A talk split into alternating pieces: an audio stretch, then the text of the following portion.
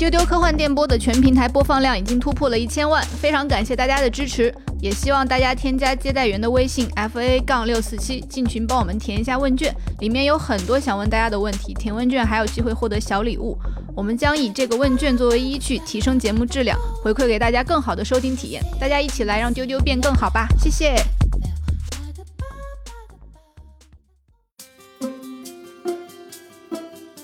斯季默也会继续给第二部写配乐，然后据说他就非常的积极，就第一部电影做完了之后，他还在给维伦纽瓦发音乐，赶着交作业。因为我特别喜欢巴斯光年原来的那个脸，就是那种圆圆的土豆脸，那种中年男人的那个脸。结果我一看这个预告，两眼一黑，天哪，这浓眉大眼的到底是谁？那我们原来的巴斯光年圆圆脸为什么不行呢？他有一点小肚腩又怎么样？他还是很勇敢。因为我真的很喜欢奥尔德林这个老爷爷，以前特别幸运见过他一次，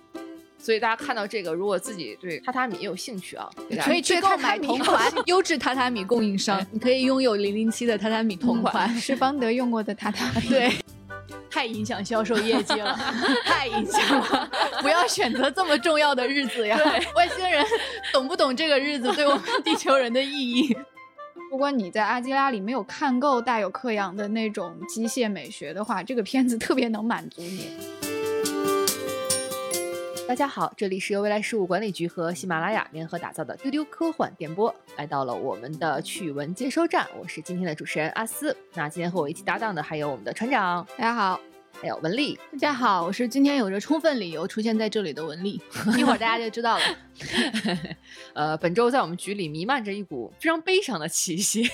是因为应该上周五，《零零七：无暇赴死》是丹尼尔·克雷格作为零零七这个角色出现的最后一部邦德电影上映了。我和文丽是去看了首映。那这一部电影呢，是由《侦探》和《无尽之兽》的导演凯瑞·福永执导的。很多之前看到的演员，比如像本·卫肖啊、雷亚·塞杜、拉尔夫·莱因斯，呃等等这些经典的演员都回归了，包括很经典的那个反派克里斯托弗·沃尔兹也作为他那个反派形象回归。那这一部电影，文丽当时你看完首映感觉怎么样？我觉得很喜欢，我非常推荐大家去看。如果大家还没有去看的话，然后刚阿斯说的，为什么我们弥漫着一股悲伤的气息呢？是因为我们的主播老千是零零七的忠粉，对我跟阿斯呢，现在只能僭越了，在这里稍微评论一下。之前我们有讨论过，说为什么要在我们丢丢科幻电波上讲？我觉得我们还有分析，不管是哪一任零零七出演，它里面有很多的那种新奇小道具啊，不管是车也好，还是零零。七使用的武器其实它本身也很科幻，然后包括这一部，我们也都是带着非常大的期待去看的。我们确实没有失望。对，我们看的那场 IMAX 版本，因为它这一部当中是有四十分钟是就是用 IMAX 电影机去拍摄的，所以它里面的那个大的场面、动作场面也好，包括一些很感人的，就在这一部当中有非常非常感人的情节。我觉得在那个 IMAX 的屏幕上看都是很震撼的。对，这一部是丹尼尔·克雷格最后一次出演邦德，所以说我觉得无论如何还是推荐大家去看一下，因为他从二零零六年从皇家赌场开始。接过这个角色到现在是十五年了，然后期间有呃量子危机、天幕杀机、幽灵岛和今天的这部无暇赴死。我个人是比较关注这个系列的，除了剧情的原因以外，我还非常推荐大家一定要去看这几部零零七的片头。嗯，因为二零一二年的天幕杀机和二零一五年的幽灵岛，他们这两部电影都得到了当年奥斯卡最佳原创歌曲。天幕杀机的那一首歌是阿黛尔的 Skyfall，然后幽灵党的那一部是萨姆史密斯的 Writings on the Wall，然后零零七的片头是不能错过的。它音乐出来的话，它会配着非常有零零七元素的各种的符号出现，然后它就像一个非常重金打造的 MV，你在对对对 巨大的屏幕上能看。然后这次无暇赴死的歌曲是由 Billie Eilish 演唱的 No Time to Die，也是跟片名一样。这次的片头也是哇。极尽华美，极尽华美，而且它片头当中有很多在正片当中出现的元素，其实，在片头算是像有一种小小的对剧透预告一样。当你看完整部电影的时候，你再回想它片头的那些画面和色彩运用，你就会觉得很妙。因为这一部电影它的那个配乐是汉斯季默，是大家非常熟悉的电影大师。据说这个主题曲还有请教汉斯季默。总之，我觉得是一个非常推荐大家，尤其是大家要走进电影院去。观看的一个电影。那大家可以期待的，我们这个会专门会做一期零零七主题的这个节目。那除了我们的钱老师呢，我们还邀请了一位重磅嘉宾，就是看电影杂志的主编阿郎老师，他也会过来和钱老师以及前辈一起来聊一聊零零七的故事，聊一聊零零七的起源啊，以及为什么这么多年他作为一个 IP 还是这样的经久不衰。喜欢买杂志的朋友可能认识阿郎老师，他是看电影的杂志主编，也是中国影协理论评论协会的理事，中国电影评论学会理事。他曾出版电影评论文集《病指如刀》《阿郎看电影》《春天对樱桃树做的事》《晚安人类》《闭上眼睛看电影》等。然后最近他也出版了新书《肥梦》，欢迎大家去购买支持。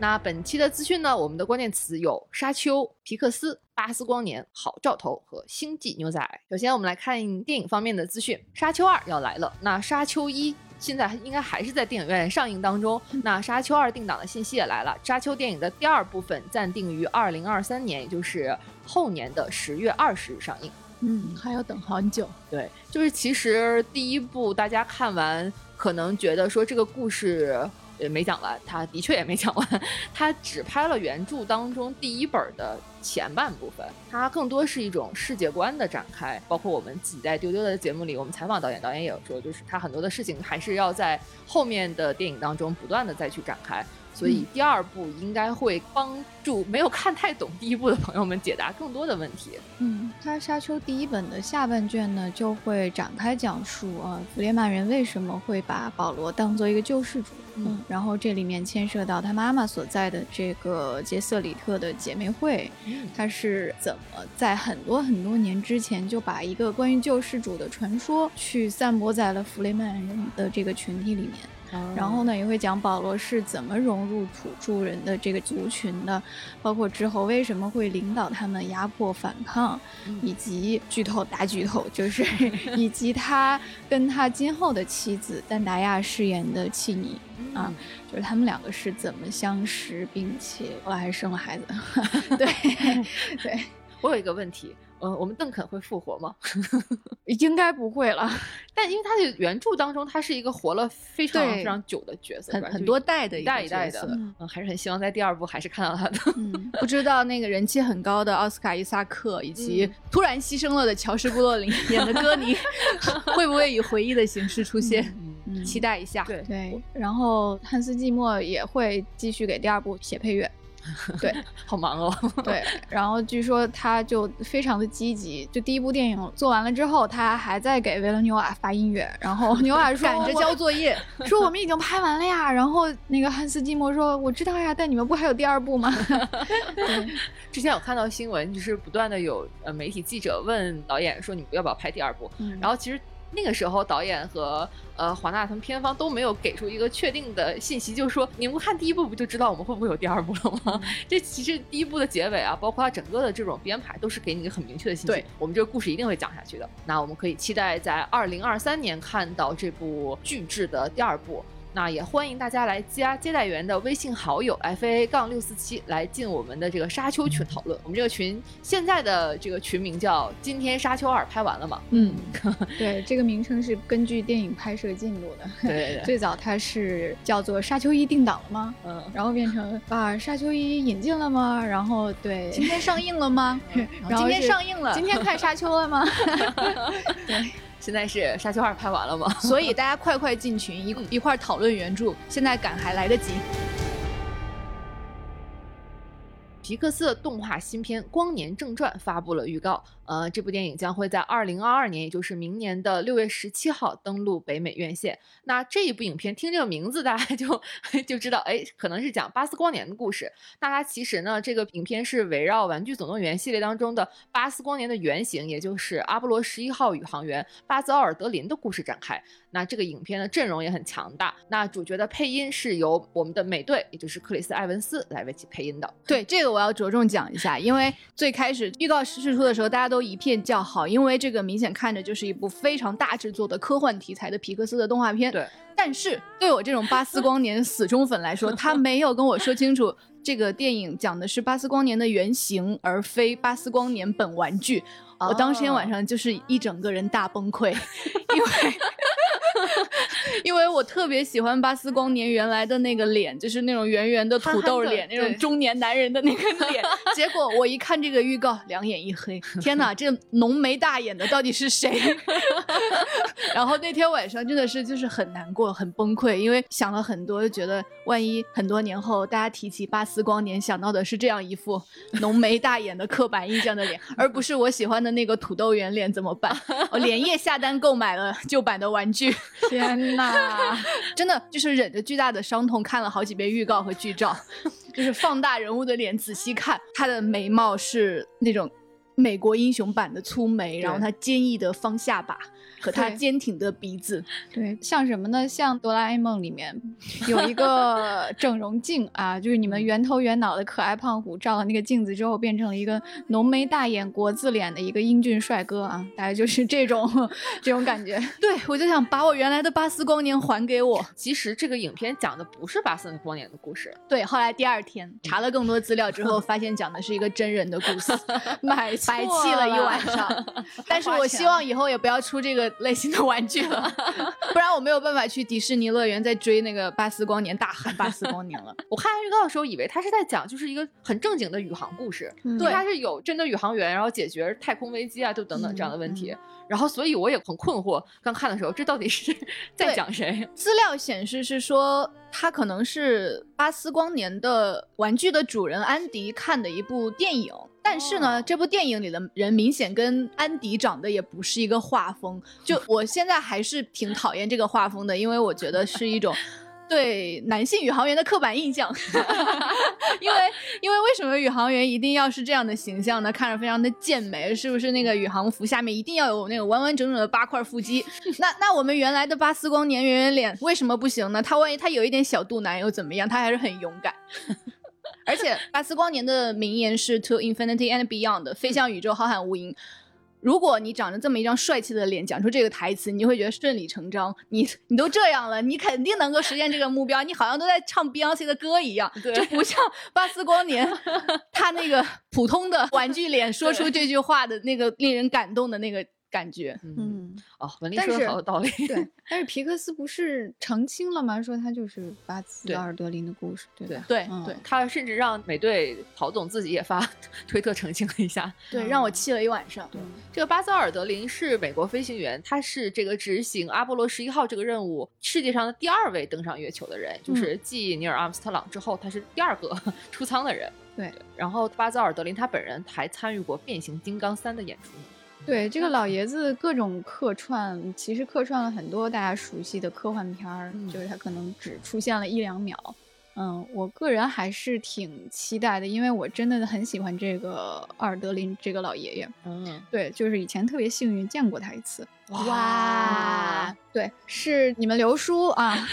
你们刘叔跟阿尔德林有一有一次对谈，然后我就在当时在台下看着他，真是一个特别酷的老爷爷，就是白发银胡子，然后他穿了一个银色的飞行夹克，然后他手上戴了很多特别摇滚的戒指啊，那个手串啊，就是金光闪闪的，然后他袜子也是红白蓝条的，就是一个特别朋克、一个特别摇滚的老爷子。对，然后他在台上分享了他从月球回来之后的经历。嗯，他就开始在地球上到处探险，比如他曾经乘坐俄罗斯的核动力破冰船，他去北极。然后呢，他还坐这种法国的潜水艇，他去到过水下三千多米的地方，他去看了泰坦尼克号。哇，嗯哇，对，然后他还去过南极，嗯、然后还破了世界纪录，就好像是他当时成了到过那个地方世界上年龄最大的人。哇，嗯好厉害！对，然后他还跟鲨鱼一起游泳，哇，好啊酷哦！对，是一个就感觉可能普通人会觉得我连月球都去过了，我我在这个世界上我还有什么要干的事儿？但是他完全不是，他继续在在地球上，他去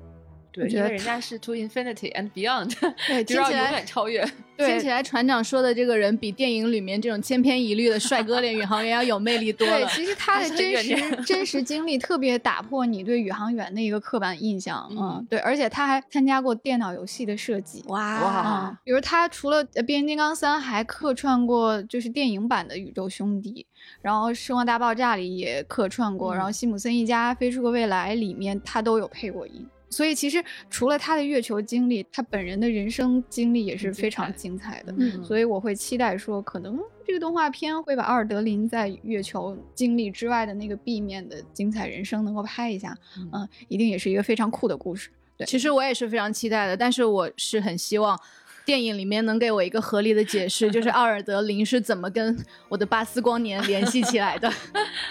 带着审视的目光去看。那让我们也就带着审视的目光来期待这部《光年正传》，明年六月十七号登陆北美院线。今年圣诞节的时候会上映一部新片，叫做《黑色星期五》，这是一部由凯西·泰伯导演的。丧尸喜剧电影，这个电影我们看了预告片，它讲的其实是在黑色星期五，就是美国的那个大促销活动，有点像我们嗯双十一这样 这个活动前夜。对对，然后是外星寄生虫感染了前来到这个超市抢购的顾客，然后店长带领他的员工和丧尸对抗的一个黑色幽默的沙雕丧尸片。太影响销售业绩了，太影响了！不要选择这么重要的日子呀。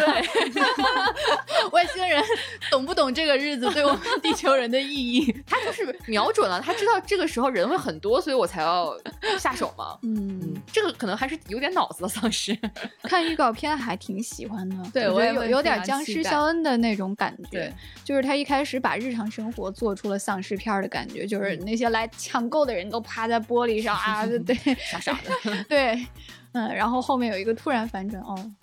同时推荐大家去听上周二我们更新的万圣节特辑僵尸主题的丢丢节目。对我们有末世人性大拷问，然后也推荐大家再去听我们的，我们这个末世大拷问会出一系列，我们 除了讲丧尸，我们还讲了吸血鬼，然后还有什么大家想听的也可以给我们留言。那这个影片会在十一月十九号在北美的院线上映，就是赶上这个呃美国的节日的这个档期。法国动画新作《龙公主》发布了预告。那这部电影呢，是讲述一个被巨龙抚养长大的小女孩，她的龙父亲和巫师做了交易，把她作为了自己第二宝贵的东西献了出去。然后我们的女主就逃到了人类的世界，在一路上学习到了友谊和团结的故事。那这个预告我们看了，它的画风很可爱，是那种大家很不常见的欧洲动画的那种风格。嗯，它有点像，那感觉有点母明，嗯，然后又有点又像那个又有点吉卜力，对嗯有点让我想起爱尔兰那个动画电影《凯尔金的秘密》的那种感觉。又有点爱尔兰三部曲。对嗯然后反正我的第一反应是霍比特人拍动画了，就是那个小姑娘从那个龙是睡在宝藏堆里的，然后她爬出来跟龙说话，我丢丢宝，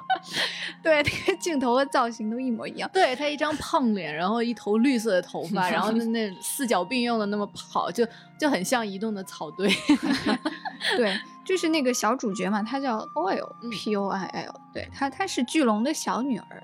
然后呢，她也没有鳞片，她也不能飞，她就是长成了人类的样子，然后它有一头翠绿色的炸毛，嗯、特别可爱，就像一个像小精灵一样。然后她爸爸呢就把它跟巫师交换了，后来他逃出来了，逃出来就跟一个公主交了朋友，所以这可能是一个双女主的片子啊。然后那个小公主呢，她就穿着天蓝色的短裙，然后扎了一个金色的丸子头，特别元气。然后这两个女孩呢就交了朋友，但是呢，这个 Poil 就特别不习惯人类这种城堡里的生活。然后我看这个电影公司他对这个片子的描述是，它是一个讲述友谊、差异和身份认同的故事，并且它也是一个给成人看的动画。嗯，对，嗯嗯，很期待这个，对，很期待这部影片，它会在十二月十五号在法国上映。大有克洋的《蒸汽男孩》修复版发布了中字预告。那这一部影片呢，是阿西拉上映十六年后大有克洋的又一部力作。那这部影片当中，其实是有大有克洋非常标志性的这种机械美学。嗯，我还挺期待的，因为大有克洋最有名的阿基拉，大家应该都知道。对这两年也一直在这个各种北影节、上影节，各种我们也都看过了。然后呢，能看一遍《蒸汽男孩》儿还是挺好的，我觉得。怎么说呢？他这个片子也是制作了整整九年，嗯，花了二十多亿日元。哇，就是它的规模和成本可能丝毫不亚于阿基拉的这么一部片子，嗯。它的奇观是非常足的。对，就是你想这么多经费，这么大的成本，它几乎是炫耀式的画面给你展现那种，就是在一个蒸汽朋克世界观下的十九世纪的维多利亚时代的英国。嗯。对，它故事发生在万国博览会的前夕，对，所以你会看到非常壮观的一座蒸汽城，会有人觉得它有点像哈尔的移动城堡，对，各种机械的管线，然后就是其实如果你在阿基拉里没有看够大有克洋的那种机械美学的话，这个片子特别能满足你，但是呢，呃，相对来说就是剧情比较潦草，就是感觉他所有精力都花在全都花在视觉画面上上了，对对对，所以呢，呃，还是挺值得在大荧幕上欣赏一下的。对，嗯，嗯，期待他的十一月份的重映。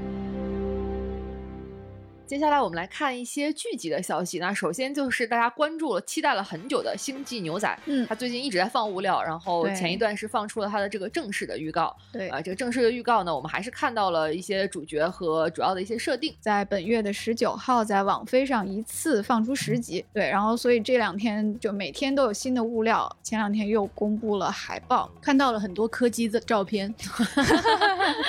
怎么说呢？就是这是谁，这是谁，这是谁，一直到柯基啊，哎，真可爱。对，看前面的都觉得演柯基的演员是谁？对，呃，怎么说呢？大家还是一边担心又一边期待啊、还是特别想看到的。然后我们也为大家准备了聊《星际牛仔》的一期节目。对，给大家讲讲《星际牛仔》它这个故事和它的原作，以及它这次改编的这种各种情况。嗯。著名的英国畅销书《绝对笑喷之企业医生日志》要由 BBC 和 AMC 联手改编成电视剧，是由本卫肖作为主演的。那这个原著实际是一本很好笑的一本真实的日记，是这个作者他本来原来就是一个医生，后来转行成为了一个喜剧作家和喜剧演员，所以他就用吐槽的方式呢，来记录了自己从这个实习医生升为副主任医师的这样的一个故事。这个 其实就是一个喜剧版的实习生格雷那个感觉。对，但是这个书还挺神奇的，因为一方面呢，那个作者有点宅，嗯 然后他书里写的都是他身边的真实的朋友、同事，然后他为了隐私呢，就用了化名儿，然后化名儿都是《哈利波特》里的角色，什么罗恩啊、雨果、卢娜、胎儿三 D 扫描照片儿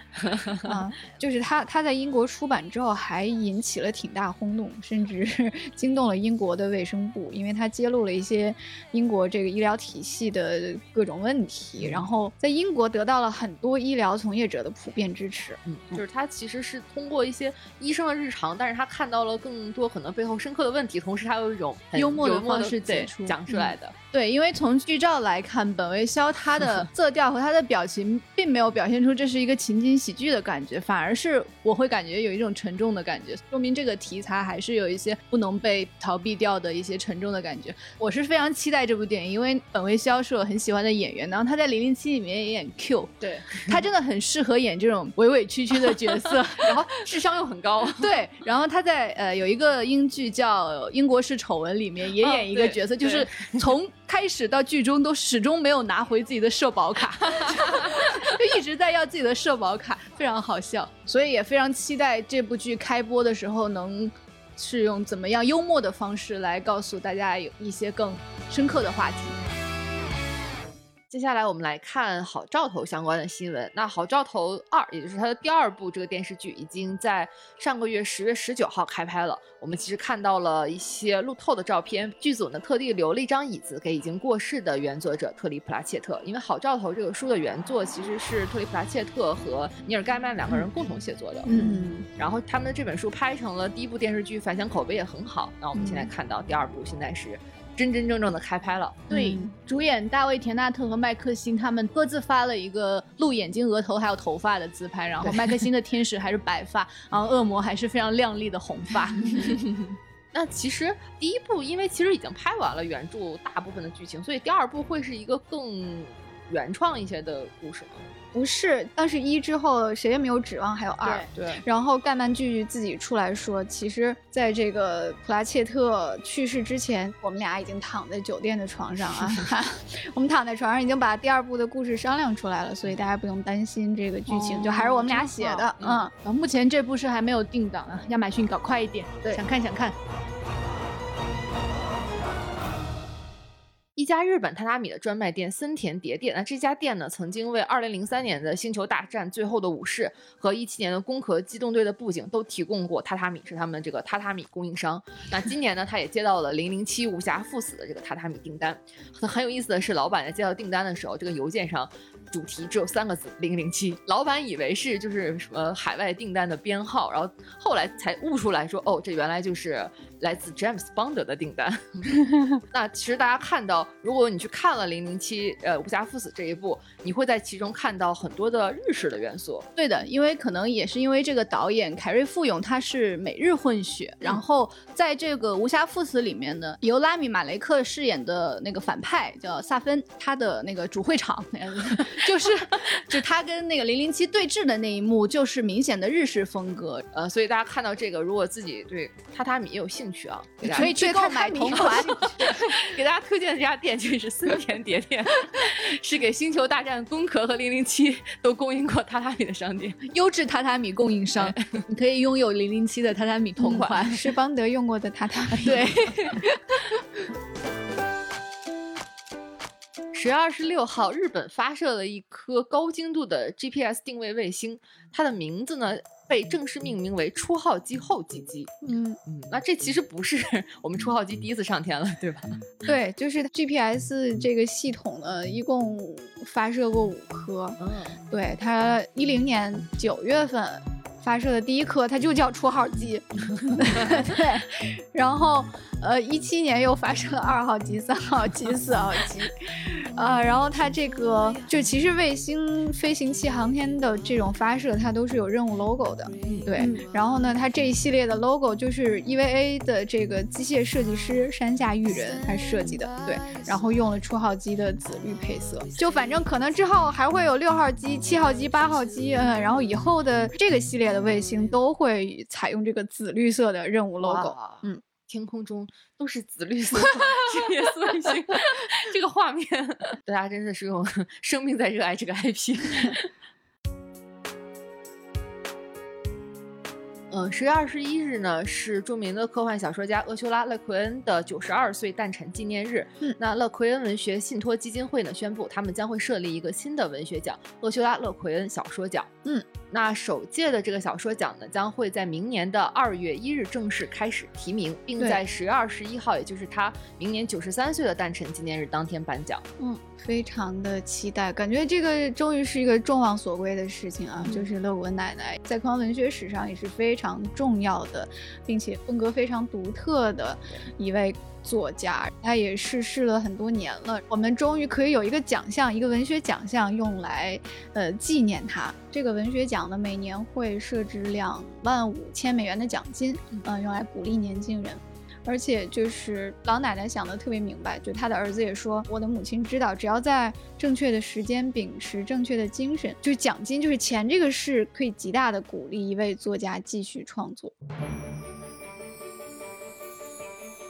接下来我们来关注另一个科幻奖项，就是我们的华语科幻星云奖。近期也公布了它的获奖结果。那这一次呢，华语科幻星云奖是首次推出了少儿科幻星云奖。呃，刘慈欣呢也在这个呃奖项上为大家致辞，谈到了很多少儿和科幻以及科幻文学的关系。嗯，你们刘叔说可好了，他说就我们少年时代读过的这些科幻不会像童话那样消失，而是会随着时代的发展变得越来越真切。嗯与童话和其他的幻想文学相比，科幻小说以完全不同的方式对每一个人的未来产生的，其实是一种更加深远的影响。嗯嗯，呃，而且他说，小读者对宇宙万物的虽然稚嫩，但是饱含哲学色彩的追问，都构成了科幻文学的精神内核和魅力的源泉。小孩天然的好奇心，嗯，嗯，其实想一想，我们也都是因为小时候看科幻，然后慢慢长大成为科幻迷，最后可能有些人就从事了这个科幻这这这条道路，有的人可能做跟科幻虽然没有关系，但是却一直在关注着整个这个科幻产业的发展。嗯，二零二一年的华语科幻星云奖，也就是第十二届的华语星云奖呢，也公布了获奖结果。最佳的长篇小说金奖是由谢云宁的《穿越土星环》获得，银奖分别颁给了七月的《白银尽头》、易伯爵的《重庆迷城雾中鬼市》、宝树和阿缺的《七国银河浩京魅影》、一十四周的小蘑菇。嗯，最佳中篇小说的金奖是颁给了陈静波的《去他的时间尽头》，然后银奖里面有灰狐的《爱因斯坦的诅咒》、陆秋茶的《没有颜色的绿》和藤野的《隐形时代》，以及万象丰年老师的一座尘埃。嗯，最佳短篇小说的金奖是故事的《二一八一序曲》在版导言，银奖是段子期的《重庆体育法》，呃，莫雄的《春晓行动》，陈倩的《所爱非人》，韩松老师的《新年礼物》。呃，年度新星呢的金奖获得者是段子期，银奖的获得者有白奔、分形橙子、苏婉文和赵磊，要恭喜这样的几位老师。嗯，获得最佳中篇小说银奖的万象丰年短篇《一座尘埃》。收录于未来局出品的 Next 未来文库，也就是万象丰年老师的个人科幻选集《做尘埃》，大家可以在当当买到。其实像我们刚才呃以上的一些获奖的老师的这些作品啊，像苏婉文老师啊，包括赵磊啊，他们的作品其实都在我们呃未来局出品的小说，管是《龙的呼吸法》也好，还有像赵磊老师的《傀儡城》，都可以看到。及我们的赵雷老师他的这个小说《东北赛博》系列的小说，在我们未来局的科幻小说公号“不存在科幻”上也都可以看到。这是一个很大的主题，讲这个未来的东北的赛博故事。最佳短篇小说银奖的。呃，韩松老师的新年礼物是我们二零二零年科幻春晚的一部收录的小说，嗯，可以去不存在科幻的公众号上搜索观看，描述了一个把亲人间相见的欢愉操纵、制作和贩卖的令人不安的未来。说到科幻春晚，今年的科幻春晚也快要启动了，大家请提前关注我们。以上呢就是本期的资讯内容。接下来呢，我们来看一看上周我们丢丢的节目给大家留的一些互动问题。上周我们聊了一期《海底总动员》，皮克斯的一个很经典的动画。然后我们给大家留了一个问题：是最喜欢《海底总动员》当中的哪一个场景或者角色呢？呃，群里的接龙都很有趣。比如说，我们看有一位叫用电器的朋友说马桶。如我不知道他这个想说的是 场景还是角色，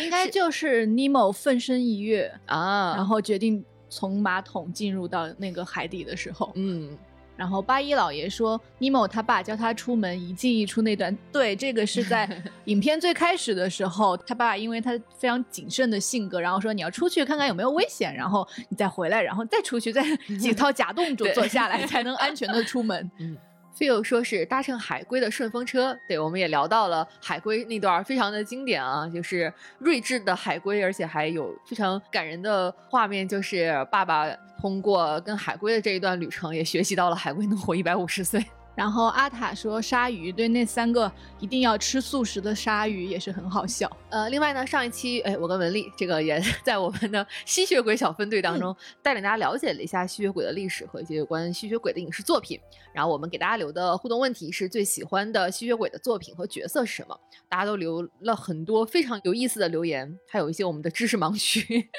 对，比如说呃，Stephanie 这位网友说他最喜欢的就是《夜访吸血鬼》里的 Lester。嗯，猎户悬臂咖啡馆和竹魂庄翠鸟都提名了《吸血鬼生活》，这也是我非常喜欢的一部。因为这个 IP 一开始是有一部电影，然后那个电影就是非常好笑的伪纪录片的生活啊。现在已经推出了同名的美剧，也非常推荐大家去看一下。嗯啊，还有很多朋友都提到了《热夜之梦》这部作品，比如说 BYM 这位网友和亚龙卷引擎。《热夜之梦》是乔治·马丁在他其实写《冰火》之前的一部很著名的小说，它是讲南北战争时期的吸血鬼故事。这个小说也非常好看。然后，Eason、杨玉、Jane 和吴京都说了《吸血鬼日记》，我看大家的评论有提到他的浪漫的爱情和他的片尾曲啊什么的，感觉大家都是当一部浪漫爱情片在看。嗯。然后磕主角的颜值，还有很多的朋友，比如说幻星送葬干部以及宇宙支配者，都提到了一部英国动画片《怪鸭历险记》，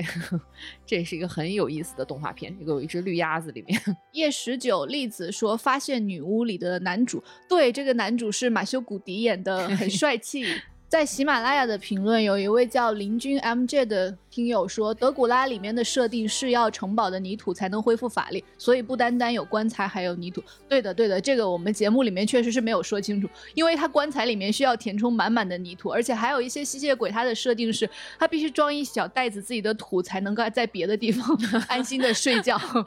上周我们还有一期节目，还是我带的这个末世小分队，我们又遇到了丧尸啊，然后我们留下了一个末世人性大拷问，就是如果你的亲友变成了丧尸，你会怎么做？这个问题引发了大家在群里非常热烈的讨论。我看大家的很多想法都非常的值得参考和借鉴，比如说调皮王子，他的这个方案就是是有选择性的，就杀得过来的话我就杀完再跑，杀不过来的话我就马上跑，打得赢就打，打不赢就跑。呃，我们的老朋友 Scott 说。引导到跑步机上连接发电机给避难所供电，丧尸不用吃饭也能一直行走。这么稳定的永动机不利用一下可惜了啊！真是好残忍，就是丧尸变成了丧尸之后也需要当社畜。